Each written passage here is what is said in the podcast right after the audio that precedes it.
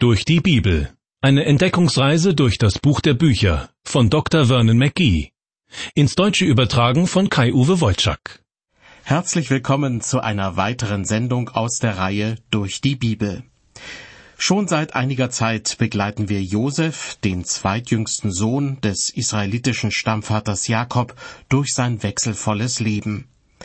Als 17-Jähriger wurde er von seinen Brüdern bzw. Halbbrüdern an vorbeiziehende Kaufleute verhökert, weil sie neidisch auf ihm waren. Denn Josef wurde ständig von seinem Vater bevorzugt. Er landet in Ägypten. Seine Klugheit und Aufrichtigkeit tragen dazu bei, dass er zunächst im Hause des ägyptischen Finanzministers und dann sogar am Hof des Pharaos als oberster Verwalter eingesetzt wird. Wegen einer drohenden Hungersnot lässt Josef jahrelang riesige Getreidevorräte anlegen. Als die Hungersnot sowohl Ägypten als auch die umliegenden Länder in den Griff nimmt, sorgt Josef für einen geordneten Getreideverkauf an die Bevölkerung. Eines Tages tauchen bei ihm zehn Männer auf. Sie kommen aus Kanaan und wollen ebenfalls Getreide kaufen. Es sind Josefs Brüder. Während er sie erkennt, sehen sie in ihm nur einen ägyptischen Beamten, der sie übrigens ganz schön in die Zange nimmt. Er wirft ihnen vor, Kundschafter zu sein. Als Beweis für ihre Unschuld verlangt er von ihnen, dass sie beim nächsten Mal, wenn sie zum Getreidekauf nach Ägypten kommen, ihren jüngsten Bruder Benjamin mitbringen. Sie tun es, und Josef gibt sich, in Tränen aufgelöst, endlich zu erkennen. Dass er unbedingt Benjamin wiedersehen wollte, rührt daher, dass sie beide von derselben Mutter abstammen, also wirklich Brüder sind und nicht nur Halbbrüder. Fast 25 Jahre waren sie voneinander getrennt. Josef in seiner Funktion als Stellvertreter des Pharaos eröffnet seinen Brüdern eine ganz neue Zukunftsperspektive. Er schlägt ihnen vor, sich mit ihren Familien und mit ihrem alten Vater Jakob in Ägypten niederzulassen, um dort den Auswirkungen der Hungersnot zu entgehen. Ob es tatsächlich dazu kommt, das erfahren Sie gleich aus dem ersten Buch Mose, Kapitel 46. Fast 25 Jahre sind vergangen, seit Josef von seinen älteren Brüdern als Sklave nach Ägypten verkauft wurde. Ihrem Vater Jakob hatten sie damals erzählt, dass Josef wohl von einem wilden Tier getötet worden sei. Keiner der Brüder rechnet damit, Josef jemals wiederzusehen, denn ägyptischen Sklaven ist kein langes Leben beschieden. Doch dann stellt sich heraus, dass dieser seltsame ägyptische Beamte, der sie schon mehrmals in die Enge getrieben hat, in Wirklichkeit ihr verschollener Bruder ist. Statt sie mit Vorwürfen zu überhäufen oder ihnen Rache zu schwören, tritt er ihnen mit den Worten entgegen Bekümmert euch nicht und denkt nicht, dass ich darum zürne, dass ihr mich hierher verkauft habt. Denn um eures Lebens willen hat mich Gott vor euch hergesandt. Und dann erklärt Josef seinen Brüdern, dass die augenblickliche Hungersnot noch weitere fünf Jahre andauern wird. Deshalb lädt er die Brüder ein, mitsamt ihren Familien und ihrem Vater Jakob in das Land Goshen zu ziehen, einem fruchtbaren Gebiet zwischen dem östlichen Nildelta und dem heutigen Suezkanal. Als Jakobs Söhne nach Kanaan zurückkehren, um ihren Vater Jakob und den Rest der Familie abzuholen, kann er es zunächst nicht glauben. Ist sein Sohn Josef tatsächlich noch am Leben? Schließlich lässt er sich überzeugen und tritt die Reise nach Ägypten an. Allerdings können wir davon ausgehen, dass er sich vornimmt, spätestens nach dem Ende der Hungersnot wieder nach Kanaan zurückzukehren. Denn seinem Großvater Abraham hatte der Aufenthalt in Ägypten auch kein Glück gebracht. Und Gott hatte sowohl Abraham als auch Isaak ausdrücklich davor gewarnt, nach Ägypten zu ziehen. Deshalb hat Jakob vermutlich Zweifel daran, ob er tatsächlich diesen Schritt wagen soll. Seinen Sohn Josef will er aber natürlich auf jeden Fall wiedersehen. Außerdem lässt ihm der Pharao höchstpersönlich ausrichten, dass er sich mit seiner Großfamilie in Ägypten gern ansiedeln kann. Aber was Jakob jetzt noch braucht, ist gewissermaßen grünes Licht von ganz oben, von Gott. Fast scheint es so, als ob Jakob mit einer gewissen geistlichen Erwartungshaltung nach Ägypten aufbricht. Auf keinen Fall will er es versäumen, falls Gott sich bemerkbar machen sollte, um ihn zu ermutigen oder ihn zu bremsen. Im ersten Buch Mose, Kapitel 46, wird ganz am Anfang berichtet, Israel zog hin mit allem, was er hatte. Und als er nach Beersheba kam, brachte er Opfer dar dem Gott seines Vaters Isaak. Israel zog hin. Mit Israel ist Jakob gemeint. Diesen Namen hatte er von Gott bekommen. Und was macht er nach seiner Abreise bei der erstbesten Gelegenheit?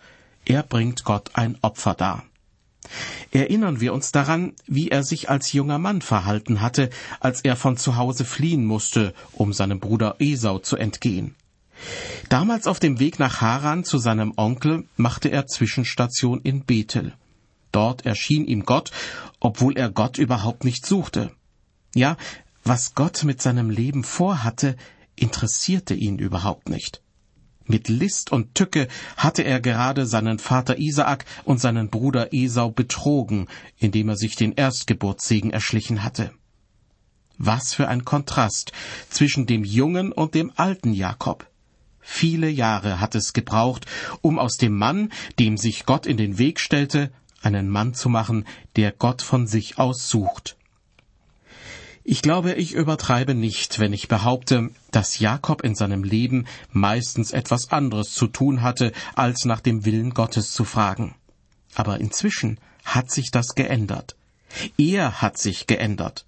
Auf dem Weg nach Ägypten legt er in Beersheba einen Zwischenhalt ein, um dem Gott seines Vaters Isaak ein Opfer darzubringen.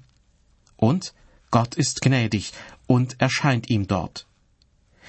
In den Versen zwei und drei wird berichtet, und Gott sprach zu ihm des Nachts in einer Offenbarung, Jakob, Jakob. Er sprach, Hier bin ich. Und er sprach, Ich bin Gott, der Gott deines Vaters. Fürchte dich nicht nach Ägypten hinabzuziehen, denn daselbst will ich dich zum großen Volk machen. Das ist für Jakob das grüne Licht, auf das er gewartet hat. Gott fordert ihn auf, beruhigt nach Ägypten zu ziehen und verspricht ihm, aus seinen Nachkommen ein großes Volk zu machen. Vielleicht wundern Sie sich, warum Gott so entscheidet. Denn eigentlich ist doch Kanaan das versprochene Land, in dem die Israeliten zu einem großen Volk heranwachsen sollen. Richtig. Und dennoch beginnt diese erste Phase des Volkes Israel in Ägypten im Lande Goshen. Am Anfang des zweiten Buches Mose wird berichtet, und es wuchsen die Nachkommen Israels und zeugten Kinder und mehrten sich und wurden überaus stark, so dass von ihnen das Land voll ward. Das hört sich an wie eine richtige Bevölkerungsexplosion. Erst dieses schon stattlich gewordene Volk wird später von Mose aus Ägypten weggeführt. Die Wanderung durch die Wüste zurück nach Kanaan dauert unglaubliche 40 Jahre. Damit bestraft Gott die Israeliten für ihren Ungehorsam und für Götzendienst. Erst danach, unter der Leitung von Josua, erobern sie das Land Kanaan, um dort zu leben. Alle ihre Vorfahren, die schon eine Zeit lang in Kanaan gelebt hatten, waren nur Fremdlinge im Lande gewesen, genau wie Abraham. Zurück zu Jakob, der von seinem Sohn Josef und vom Pharao eingeladen wird, sich in Ägypten niederzulassen. Unterwegs in Beersheba ermutigt Gott ihn also, diesen Glaubensschritt zu wagen.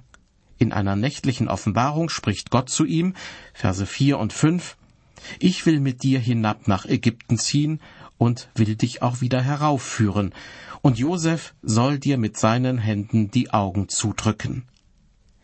Da machte sich Jakob auf von Beersheba, und die Söhne Israels hoben Jakob, ihren Vater, mit ihren Kindern und Frauen auf die Wagen, die der Pharao gesandt hatte, um ihn zu holen. Sie erinnern sich, Josefs Chef, der Pharao, hatte extra Wagen bereitgestellt, um Jakob und seine Familie aus Kanaan abzuholen. Höchstwahrscheinlich ein sehr ungewohntes, aber bequemes Transportmittel für den alten Herrn. Dass hier gesagt wird, ich will mit dir nach Ägypten ziehen und will dich auch wieder heraufführen, mag manchen Bibelleser irritieren. Denn Jakob selbst wird nur zu einem Begräbnis, und zwar zu seinem eigenen Begräbnis nach Kanaan zurückkehren. Wenn es hier dennoch heißt, ich will dich auch wieder heraufführen, dann ist damit das Volk als Ganzes gemeint und nicht Jakob in Person. In Vers 3 heißt es ja, ich will dich zum großen Volk machen. Demzufolge hat Vers 4 die Bedeutung, und mit dir, Jakob, aus dem ein großes Volk hervorgeht, will ich hinab nach Ägypten ziehen, und ich werde dieses Volk auch wieder nach Kanaan zurückführen. Jakob hat sein Leben im Wesentlichen in drei verschiedenen geografischen Regionen verbracht. In Haran, in Kanaan und in Ägypten. Diese drei Schauplätze stehen zugleich auch für den geistlichen Reifegrad, den Jakob dort jeweils erreicht hat. In Haran haben wir ihn als einen Mann kennengelernt, der nicht nach dem Willen Gottes fragte. Als er nach Haran kam, war er auf der Flucht, und zwar vor seinem Bruder Esau, den er übers Ohr gehauen hatte. Und als er Haran verließ, war er wieder auf der Flucht, diesmal vor seinem Schwiegervater Laban. Außerdem hatte er große Angst vor dem Wiedersehen mit seinem Bruder Esau. Die nächste Lebensstation war Kanaan. Kaum in das Land gekommen, fand dieser berühmte Kampf am Jabok statt. Jakob kämpfte mit Gott bzw. einem Engel Gottes.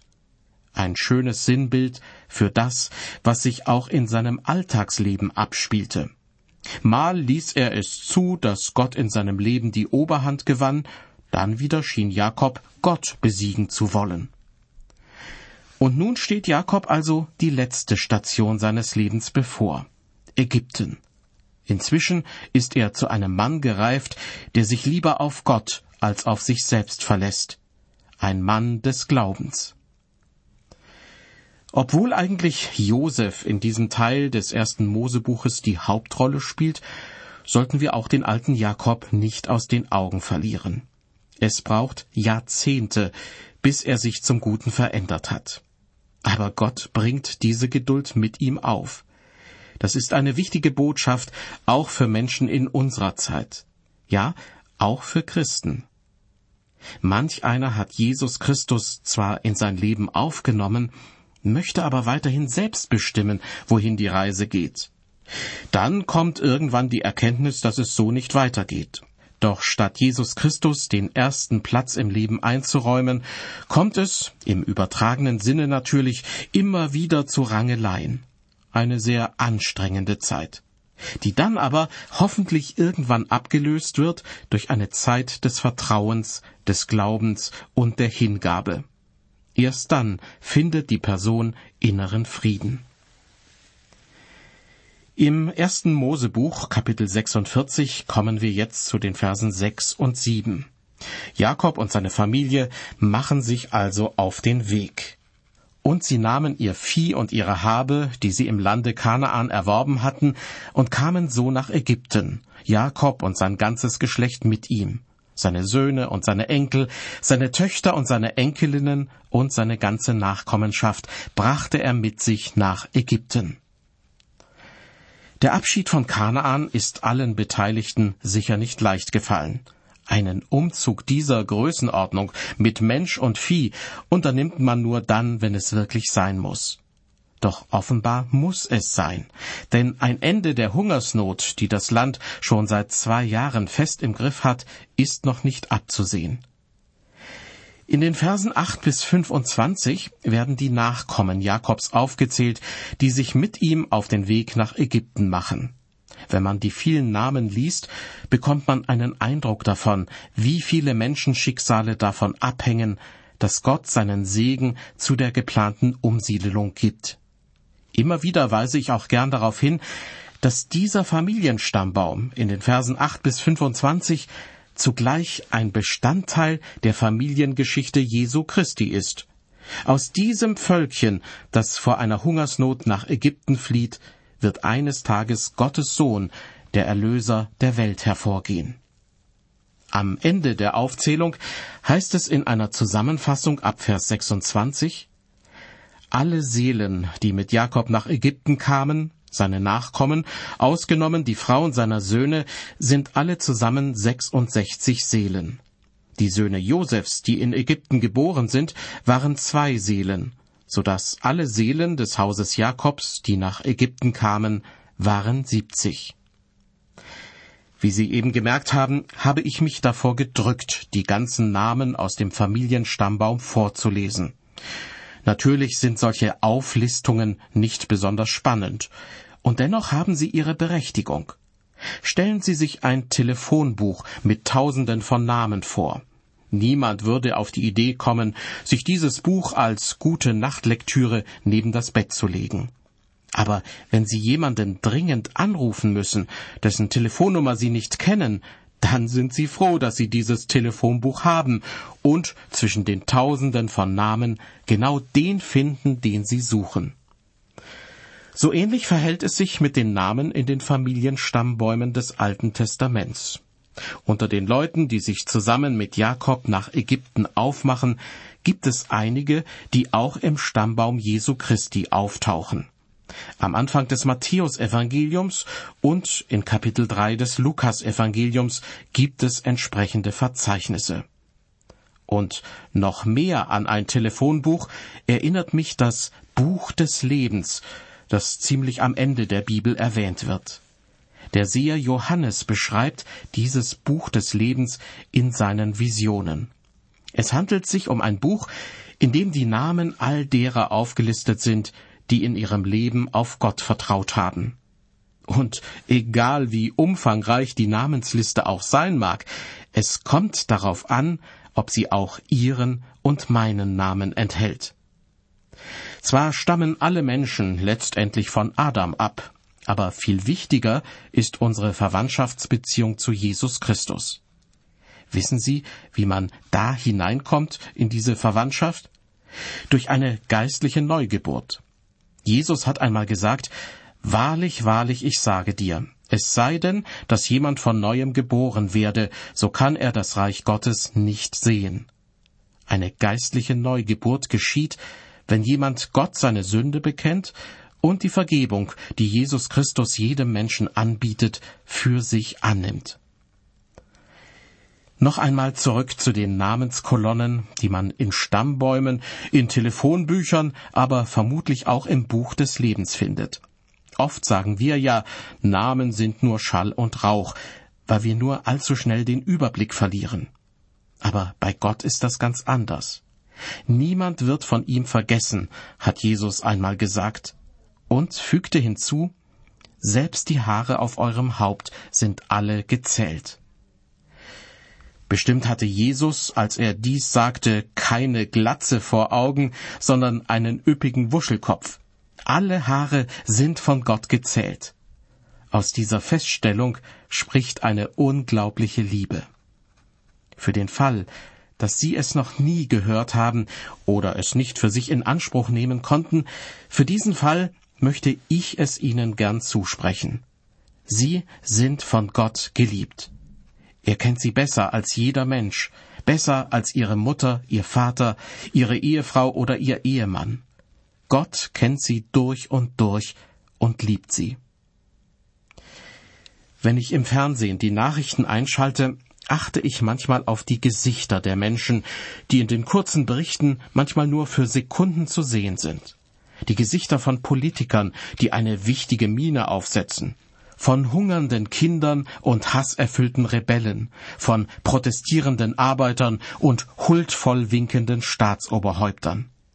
Dann frage ich mich oft, wie viele von ihnen wohl wissen, dass sie von Gott geliebt sind. Bei einigen würde dieses Wissen womöglich ihr ganzes Leben umkrempeln. Andere könnten ihr Leben wenigstens leichter ertragen. Der Satz Namen sind nur Schall und Rauch stimmt nicht, jedenfalls nicht bei Gott.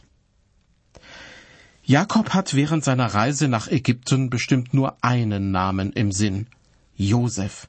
Etwa 25 Jahre ist es her, als seine älteren Söhne mit einem blutdurchtränkten Kleidungsstück nach Hause kamen, das Josef gehörte.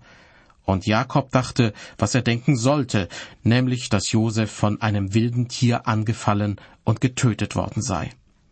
Dabei hatten Jakobs Söhne Josef aus lauter Hass und Neid an vorbeiziehende Kaufleute verscherbelt. Nun ist der Augenblick gekommen, dass Jakob seinen zweitjüngsten Sohn wieder in die Arme schließen kann. Ab Vers 28 wird berichtet, und Jakob sandte Juda vor sich her zu Josef, dass dieser ihm Goschen anwiese. Als sie in das Land Goschen kamen, spannte Josef seinen Wagen an und zog hinauf seinem Vater Israel entgegen nach Goschen. Und als er ihn sah, fiel er ihm um den Hals und weinte lange an seinem Hals. Da sprach Israel zu Josef, Ich will nun gerne sterben, nachdem ich dein Angesicht gesehen habe, dass du noch lebst. Das sind wirklich bewegende Momente. Und ich bin mir ziemlich sicher, dass nur der Wunsch, seinen Sohn Josef wiederzusehen, Jakob zu dieser Reise nach Ägypten bewegen konnte. Ansonsten wäre der alte Mann lieber in Kanaan geblieben, um dort in aller Ruhe sein Leben zu beschließen. Nun aber hat er sich noch einmal aufgerafft, und Gott hat seinen Segen dazu gegeben. Noch ein paar Jahre sind ihm vergönnt, die er zusammen mit seinem Sohn Josef in Ägypten verbringen kann. Weiter ab Vers 31. Josef sprach zu seinen Brüdern und zu seines Vaters Hause, Ich will hinaufziehen und dem Pharao ansagen und zu ihm sprechen, meine Brüder und meines Vaters Haus sind zu mir gekommen aus dem Lande Kanaan und sind Viehhirten, denn es sind Leute, die Vieh haben. Ihr Kleinvieh und Großvieh und alles, was sie haben, haben sie mitgebracht. Wenn euch nun der Pharao wird rufen und sagen, was ist euer Gewerbe, so sollt ihr sagen, deine Knechte sind Leute, die Vieh haben, von unserer Jugend an bis jetzt, wir und unsere Väter, damit ihr wohnen dürft im Lande Goschen denn alle Viehhirten sind den Ägyptern ein Greuel. Naja, irgendwie stelle ich mir unter echter Gastfreundschaft etwas anderes vor. Erst lässt der Pharao Jakobs Angehörige mit Wagen abholen und schickt ihnen Geschenke. Und dann muss man damit rechnen, dass er die Nase rümpft, wenn er hört, dass sie mit ihrem ganzen Vieh angekommen sind. Josef hofft, dass der Pharao sie dann nach Goschen schicken wird, wo sie nicht weiter stören. Nun gut, vielleicht passen diese einfachen Leute einfach nicht zu dem Flair des ägyptischen Pharaonenkultes. Vor dem Weißen Haus in Washington würde man schließlich auch keine Kühe und Schafe weiden lassen.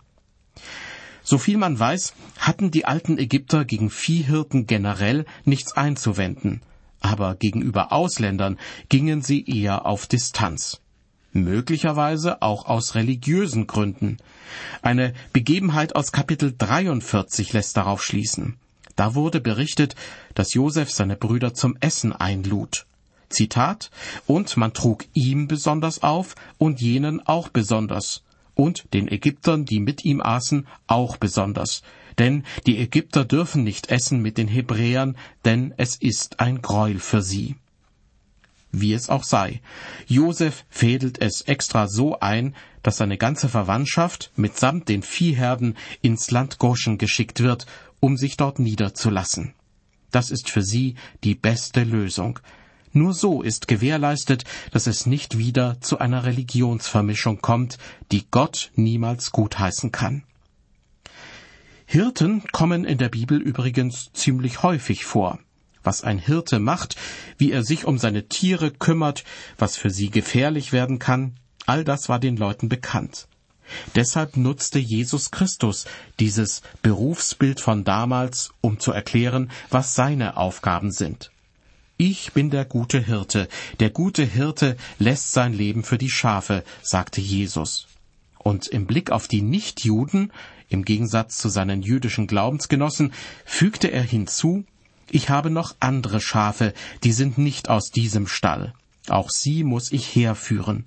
Und sie werden meine Stimme hören, und es wird eine Herde und ein Hirte werden. Allerdings ging es Jesus, dem guten Hirten, nicht besser als seinen Vorfahren in Ägypten, die den Einheimischen ein Greuel waren. Auch Jesus war und ist bis heute vielen Menschen ein Greuel. Sie mögen es nicht, wenn er ihnen auf den Kopf zusagt, dass sie Sünder sind. Sie halten es für unmöglich, dass er der Sohn Gottes ist, der für ihre Sünden stellvertretend gestorben ist.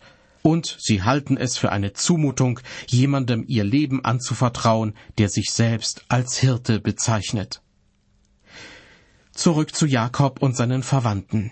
Josef gibt ihnen also den Tipp, falls der Pharao danach fragen sollte, immer wieder schön zu betonen, dass sie Viehhirten seien. Josef ist zuversichtlich, dass nicht viel Überzeugungsarbeit nötig sein wird, bis ihnen das Land Goschen offen steht. Man denke nur an das lästige Blöken mancher Tiere, die sich partout nicht das Maul verbieten lassen wollen. Außerdem, wo viel Vieh ist, ist auch viel Mist, und der macht auch vor einer königlichen Nase keinen Halt. Ein kurzer Blick in die Zukunft. Tatsächlich wird das Land Goschen für die Nachkommen Jakobs für lange Zeit ihr neues Zuhause. Gott lässt sie zu einem richtigen Volk anwachsen, dem Volk Israel. Josef hat seinen Teil dazu beigetragen, dass die Voraussetzungen dafür geschaffen wurden. Er hat Gott vertraut obwohl er ihm niemals persönlich erschienen ist. Und Josef verzweifelte nicht, obwohl er sich oft von allen verlassen fühlte. Am Ende wird er zu seinen Brüdern sagen, Ihr gedachtet es böse mit mir zu machen, aber Gott gedachte es gut zu machen, um zu tun, was jetzt am Tage ist, nämlich am Leben zu erhalten ein großes Volk. Vater und Sohn sind wieder vereint. Nach rund 25 Jahren konnte Jakob seinen totgeglaubten Sohn Josef wieder in die Arme schließen. Im nächsten Kapitel wird noch ein weiterer Höhepunkt im Leben des alten Jakob beschrieben. Zusammen mit Josef wird er vom Pharao empfangen, dem König von Ägypten. Wie erwartet, bekommen sie die Erlaubnis, sich im Lande Goshen niederzulassen. Außerdem geht es in Kapitel 47 um die Hungersnot, die nun auch den Ägyptern schwer zu schaffen macht. Ich hoffe, Sie schalten auch beim nächsten Mal wieder ein. Bis dahin Gottes Segen mit Ihnen.